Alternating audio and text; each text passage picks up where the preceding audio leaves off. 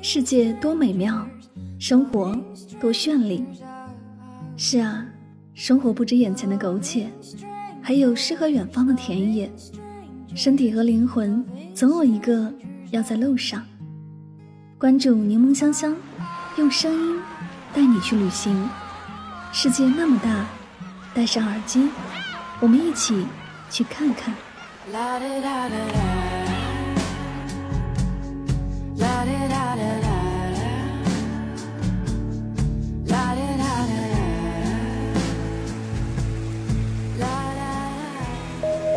世界那么大，我想去看看。欢迎收听《带上耳朵去旅行》，我是主播柠檬香香。今天的节目，让我们一起走进南极的声音世界吧。一说到南极，你会想到什么？答案应该是五花八门的：企鹅、冰雪、阿门森和斯科特、雪龙号、长城站等等。当我听到南极时，只有一个疑问在心：啊，还可以去南极旅行？没错，隔着屏幕的你可能会和我一样吃惊。除了科考队，普通如我的路人甲，这一辈子也有机会去南极撒个欢。其实早在1966年，由美国纽约 Travel 组织带领游客前往南极旅行，从此南极旅游业正式开启，越来越多的游客到访南极。据国际南极旅游组织协会数据显示，2019年到2020年，南极季总计。七万四千三百八十一人次到访南极，其中百分之三十二的游客来自美国，中国游客以百分之十五排名第二。但是由于受到疫情的冲击，特别是二零二零年到二零二一年，几乎所有的南极旅行计划全部取消。接下来，我想你也会好奇，每年如此多的游客到访南极，他们究竟去南极干什么呢？去哪儿？什么时候去？以及怎么去呢？那么，首先我们来聊一聊去南极干什么。在很多人的心里呢，南极是一个自带光环的目的地，无需多言，只要条件允许，可以一次次的前往。而对于不太了解南极的人呢，可能难以想象去南极能干些什么。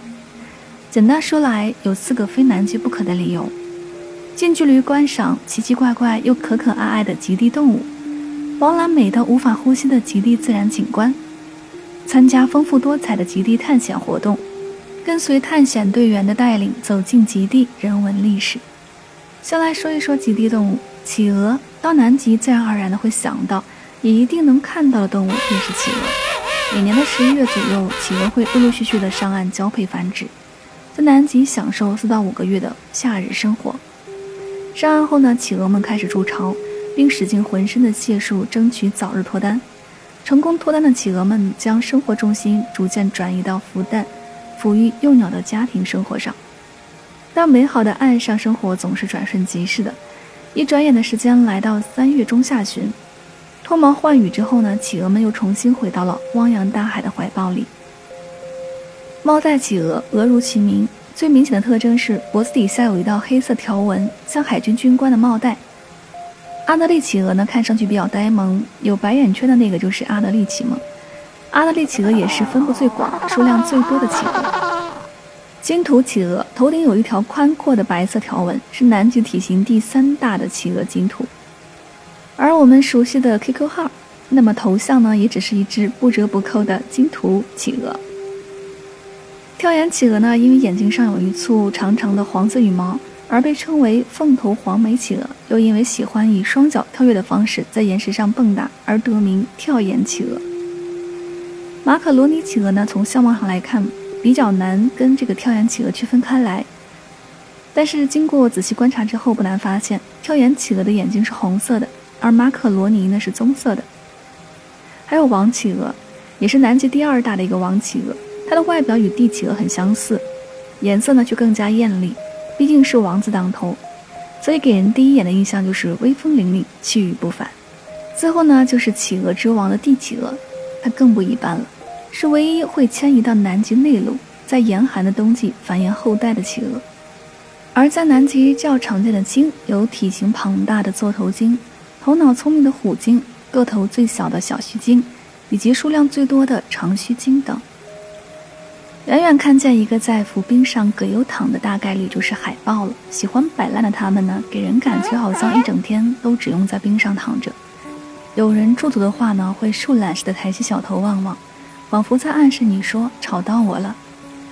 虽然看起来很懒很笨重，但是海豹实际上个个都是游泳高手，速度可达每小时二十七公里左右，同时又很擅长潜水。一旦遇上死对头虎鲸，就能见识到海豹到底有多灵活了。海狮和海狗有小耳朵露在外面，用前肌状肢走路、划水的便是海狮。它们无固定生活的一个区域，但大多喜欢生存在食物更充足、更温暖的海域。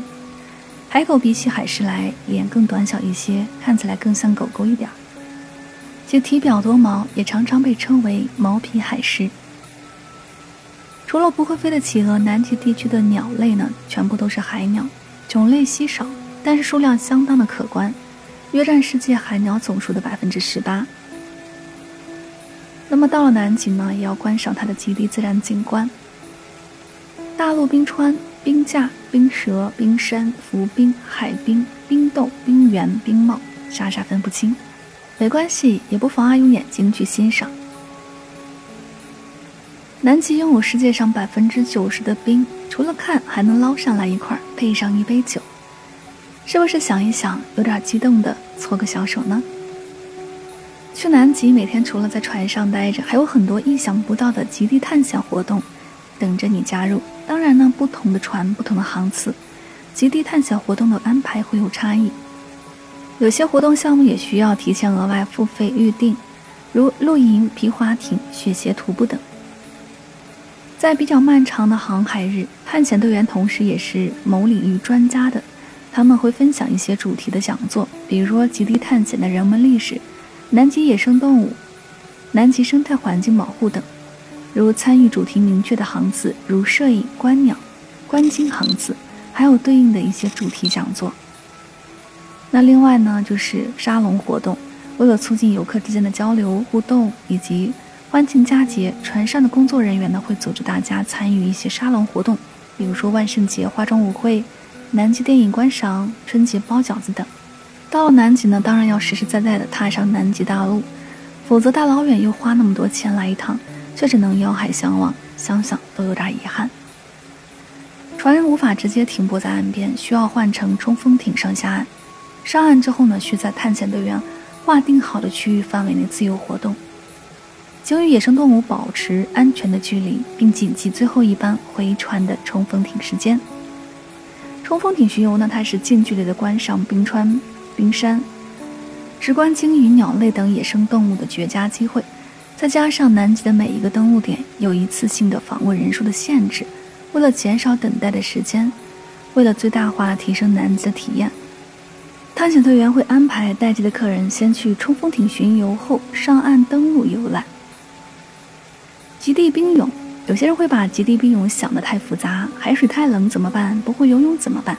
没有泳衣怎么办？套用一句话，来都来了，其他的就别多想了。目前的极地游泳有两种，一种是把绳子套在你身上，从冲锋艇上或者冲锋艇登陆区纵身一跃，可能还没有回过神来，你已经被拽上了水面。第二种更像游泳一点，可以从岸上冲到海里去，游上一小圈回来。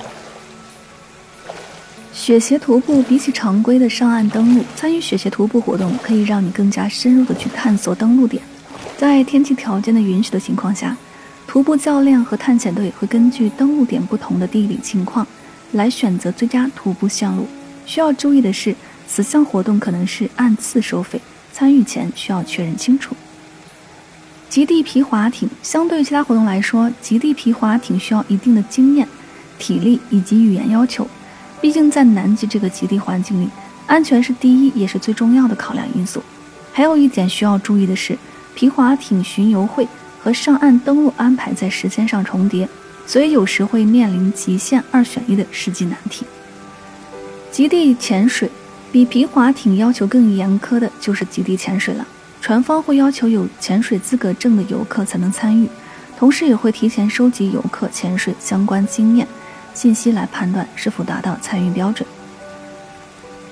极地的人文历史大概从四个方面可以展开来讲：探索历史、捕鲸史、政治历史以及中国科考史。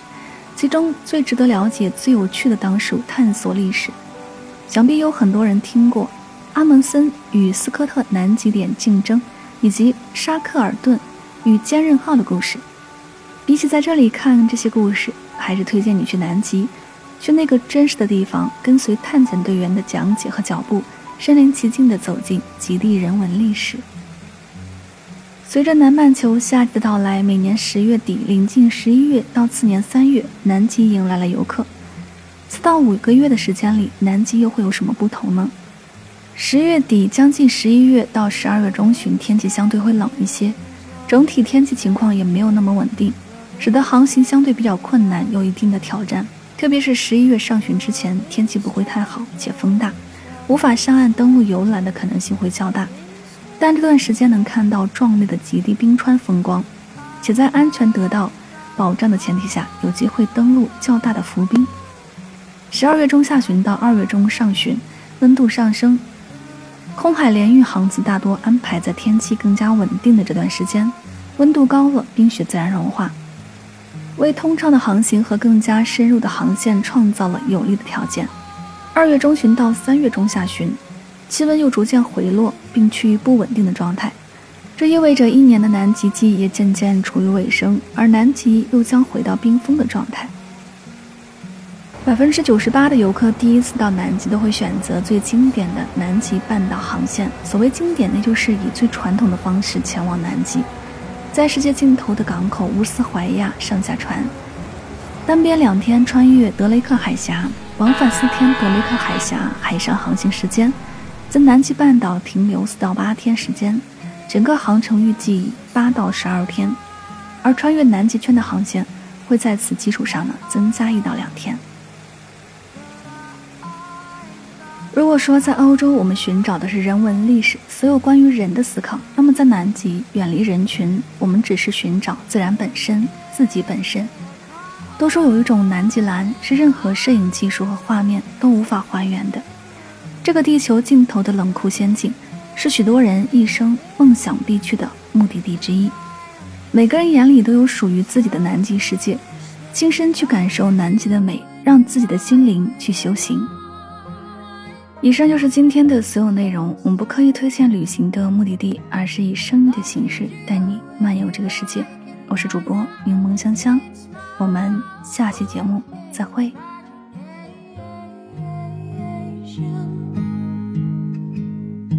哦。